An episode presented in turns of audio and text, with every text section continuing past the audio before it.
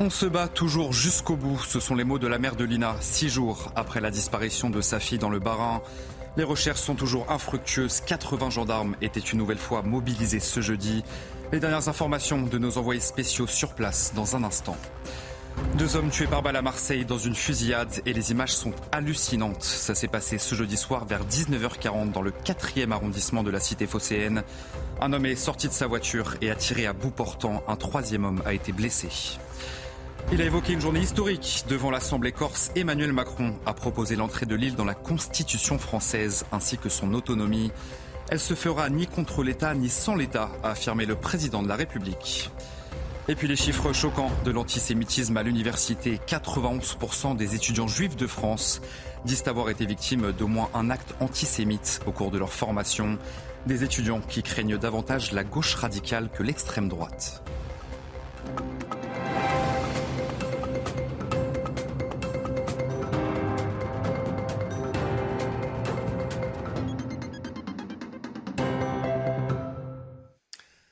Bonsoir à tous, très heureux de vous retrouver sur CNews pour l'édition de la nuit, six jours après la disparition de Lina dans le Bas-Rhin.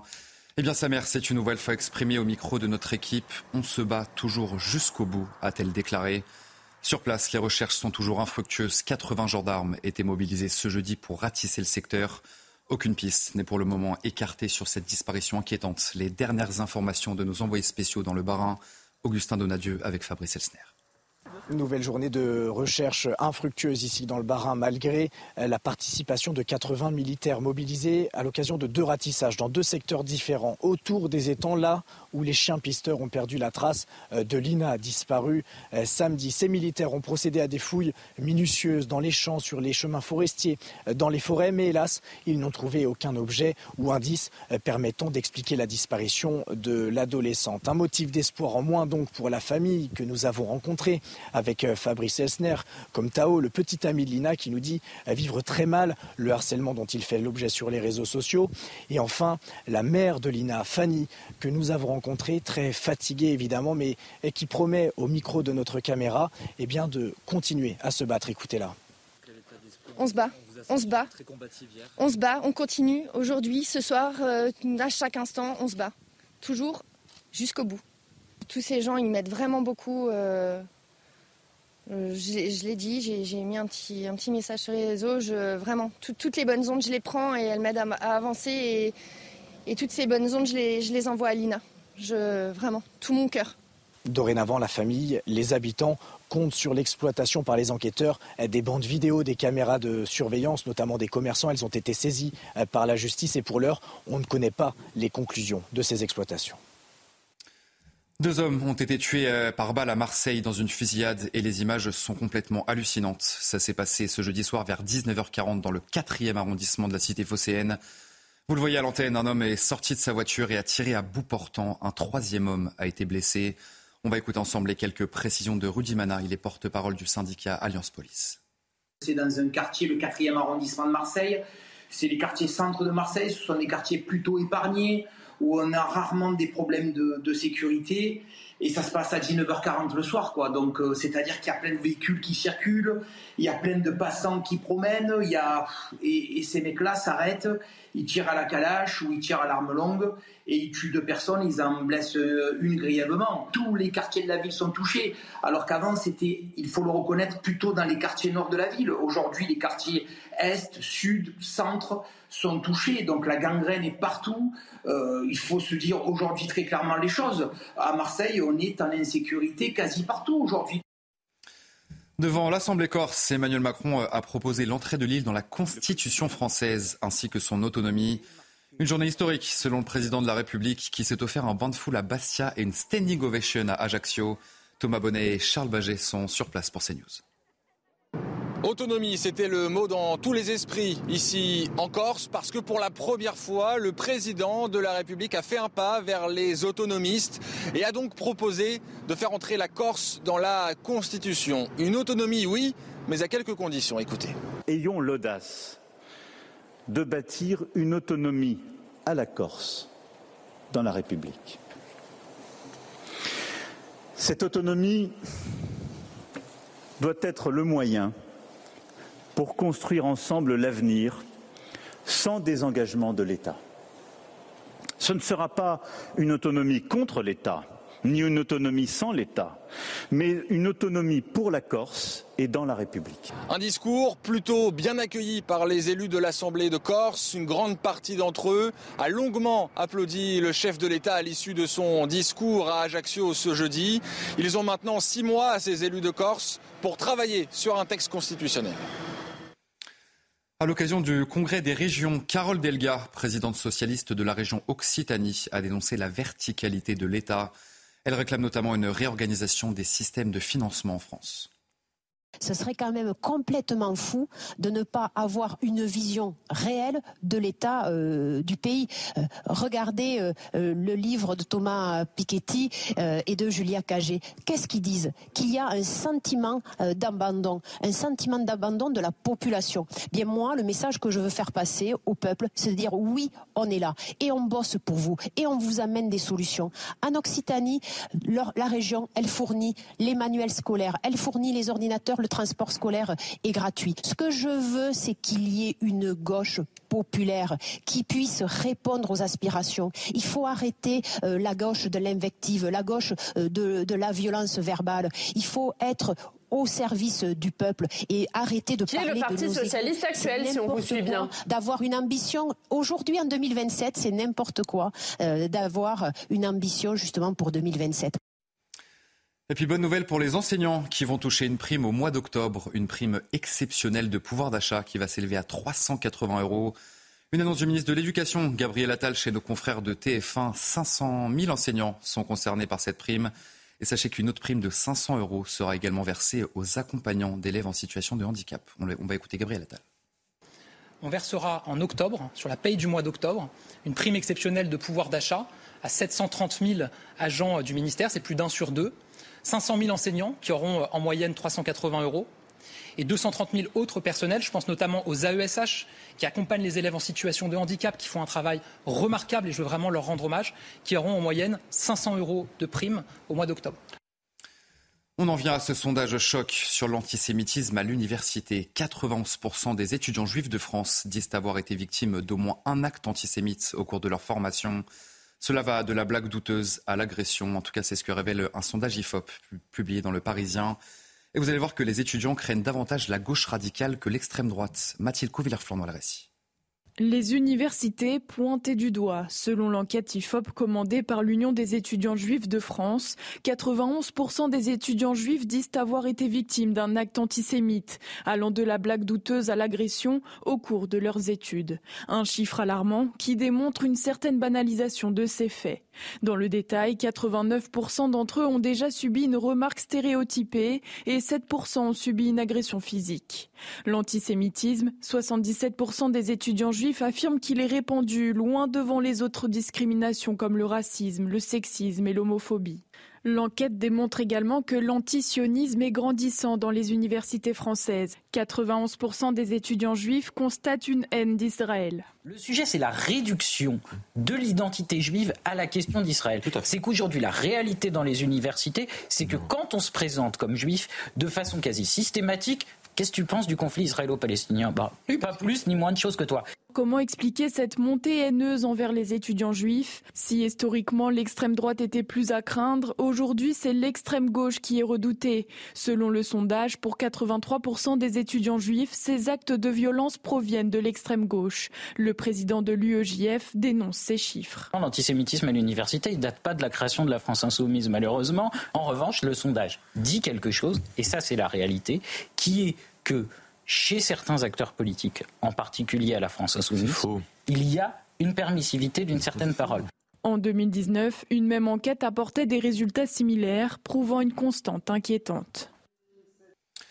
Trois personnes ont été tuées dans une fusillade à Rotterdam, aux Pays-Bas. Un homme armé en tenue de combat a ouvert le feu dans un appartement de la ville. Qui, il a ensuite fait irruption dans un centre médical voisin. La police néerlandaise précise que le suspect de 32 ans qui a été arrêté est la seule personne impliquée dans cette fusillade. Et puis la stupeur en Espagne. Un élève de 14 ans a poignardé deux élèves et trois professeurs dans un collège du sud du pays. L'adolescent armé de deux couteaux a porté plusieurs coups aux victimes peu de temps après le début des cours. Quatre des cinq blessés ont immédiatement été transportés à l'hôpital.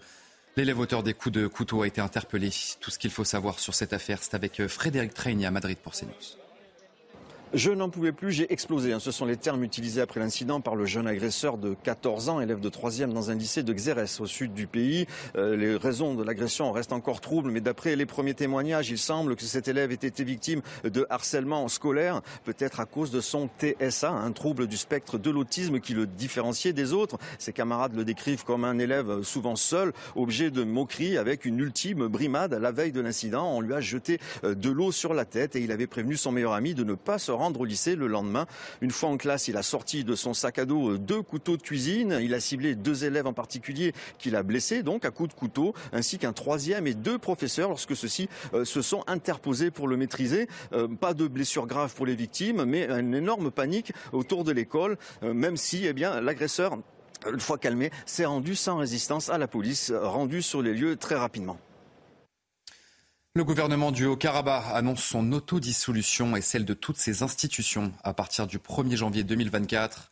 Une annonce qui intervient une semaine après l'offensive victorieuse de l'Azerbaïdjan. Les autorités arméniennes ont fait état de l'arrivée de 65 000 réfugiés en provenance du Haut-Karabakh et appellent le monde à agir immédiatement. Les précisions de notre spécialiste des questions internationales à CNews, la population entière du Haut-Karabakh fuit l'armée azerbaïdjanaise. Ils disent adieu à ce territoire de 4000 km qui était enclavé pendant la période soviétique dans l'Azerbaïdjan avec le statut de région autonome à caractère arménien. Quand l'Azerbaïdjan est devenu indépendant en 1991, le Haut-Karabakh a déclaré sa propre indépendance. Juridiquement, c'était possible. Vladimir Poutine a stationné des troupes en Arménie pour implicitement protéger les Arméniens du Haut-Karabakh voisin, mais cela n'a pas fonctionné.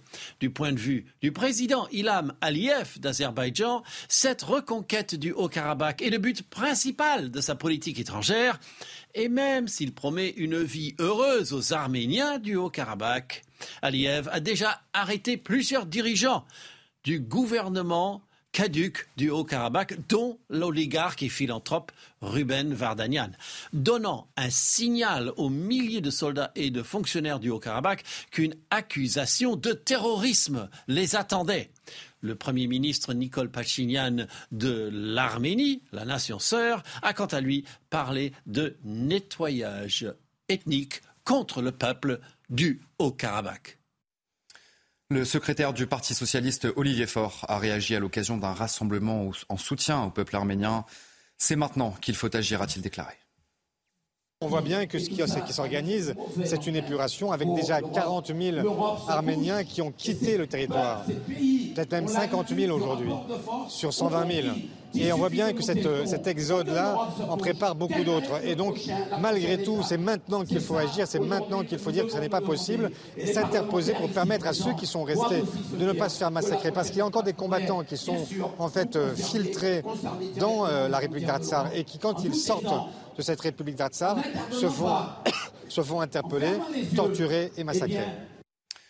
C'est une affaire à peine croyable qui s'est passée à Annemasse en Haute-Savoie, dans un immeuble de la ville. Eh bien, des propriétaires accusent un faux syndic de s'être approprié leur appartement.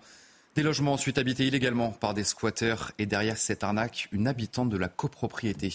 Olivier Madinier, Thibault Marcheteau, Régine Delfour avec Adrien Spiteri.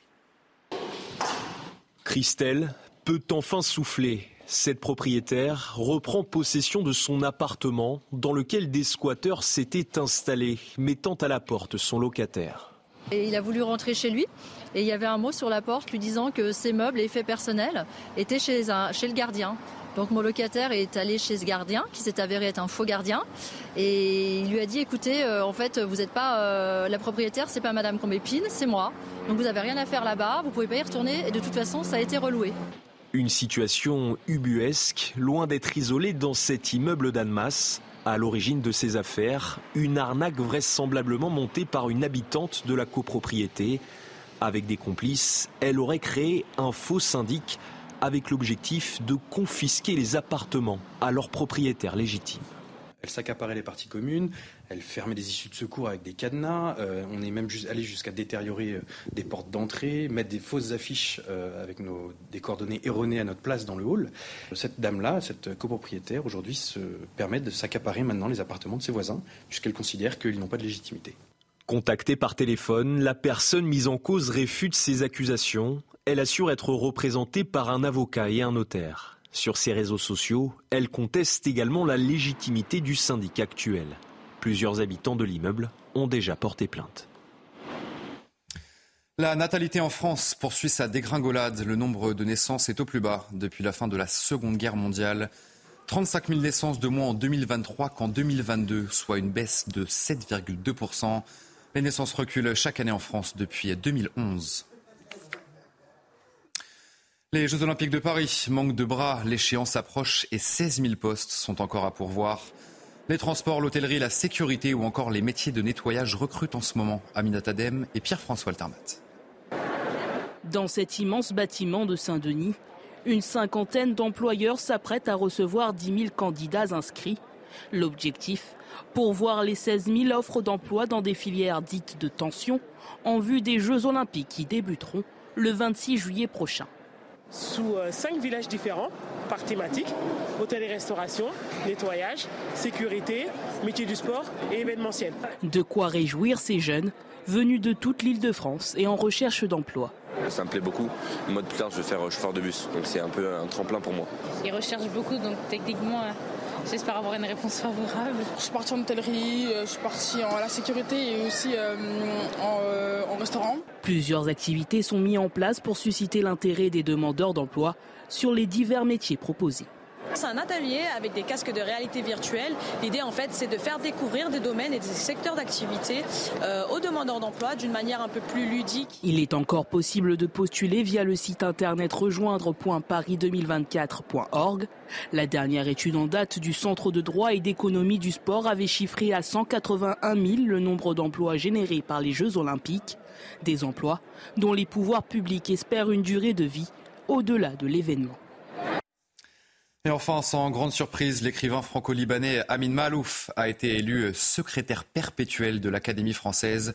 Il l'a emporté face à son ami Jean-Christophe Ruffin, le secrétaire perpétuel et celui qui dirige cette institution chargée de défendre et de promouvoir la langue française.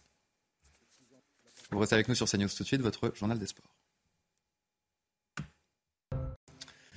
Et on ouvre ce journal des sports avec la présentation officielle du nouvel entraîneur de l'OM, Gennaro Gattuso. L'Italien de 45 ans a été présenté à la presse ce jeudi matin. Le technicien arrive dans un contexte, vous le savez, très compliqué, où il devra apaiser les tensions à l'OM. Mais l'ancien joueur du Milan AC n'a pas peur de la tâche qui l'attend à Marseille et vise les places européennes. On va l'écouter. La scelta non è stata una scelta difficile, è stata una scelta con la consapevolezza di, di venire in un ambiente caldo che mi piace, non mi fa paura, devo vincere le partite perché nel calcio per portare l'entusiasmo devi vincere più partite possibili, però sono carico, sono carico e sicuramente so che abbiamo un, un, un, lavoro difficile e duro, però il lavoro duro e difficile non mi, fa, non mi fa paura, non mi ha fatto paura da giocatore, neanche la mia storia negli ultimi anni dice che non ho paura di andare in piazze difficili. Du rugby dans ce journal des sports à quelques jours du match face à l'Italie en Coupe du Monde. Eh bien, certains joueurs du 15 de France ont encore des pépins physiques. Julien Marchand, Paul Boudéan et surtout Antoine Dupont sont à l'infirmerie. Le capitaine du 15 de France a été opéré au visage et attend toujours le feu vert du staff médical pour retrouver les Bleus. Les explications de Pierre Robin à Aix-en-Provence pour Canal+. Oui, forcément, énormément de questions quant à l'état de santé du capitaine du 15 de France, Antoine Dupont. Sera-t-il de retour ce week-end avec l'ensemble du groupe France? Eh bien, le staff est optimiste, mais avant, Antoine Dupont doit avoir le feu vert de son chirurgien, celui qu'il a opéré du côté de l'hôpital euh, Purpan de Toulouse la semaine dernière. Alors, nous nous sommes permis tout de même de demander si Antoine Dupont pourrait postuler pour un potentiel quart de finale des Français dans cette Coupe du Monde. La réponse du manager santé des Bleus, Bruno Boussagol. On ne se projette pas euh, sur ça, on se projette simplement sur son retour dans le groupe, sur euh, sa reprise d'activité, voir comment il va réagir. Donc euh, forcément, on espère le voir le plus tôt possible. Je ne pense pas qu'on puisse le voir contre l'Italie, j'en suis convaincu. et après, donc, je pense que ça va se faire semaine après semaine et ça va se faire surtout par rapport à son ressenti, puisque d'une part, il va y avoir l'accord du chirurgien et d'autre part, la volonté du joueur et, la capacité à pouvoir réintégrer le groupe et les contacts rugby. Alors en attendant un potentiel retour d'Antoine Dupont, il y a 32 autres joueurs qui font partie de ce groupe France qui vont pouvoir profiter de deux jours de repos avant de revenir à l'entraînement dimanche aux alentours de 17h. Allez, vous restez bien avec nous sur euh, CNews. On se retrouve dans un instant pour un prochain journal. Et nous reviendrons sur euh, la nouvelle déclaration de la mère de Lina, six jours après la disparition de sa fille dans le Bas-Rhin. Les recherches sont toujours infructueuses. 80 gendarmes étaient une nouvelle fois mobilisés ce jeudi. On en parle donc dans un instant dans notre prochain journal sur CNews. Bonne nuit. Retrouvez tous nos programmes et plus sur cnews.fr.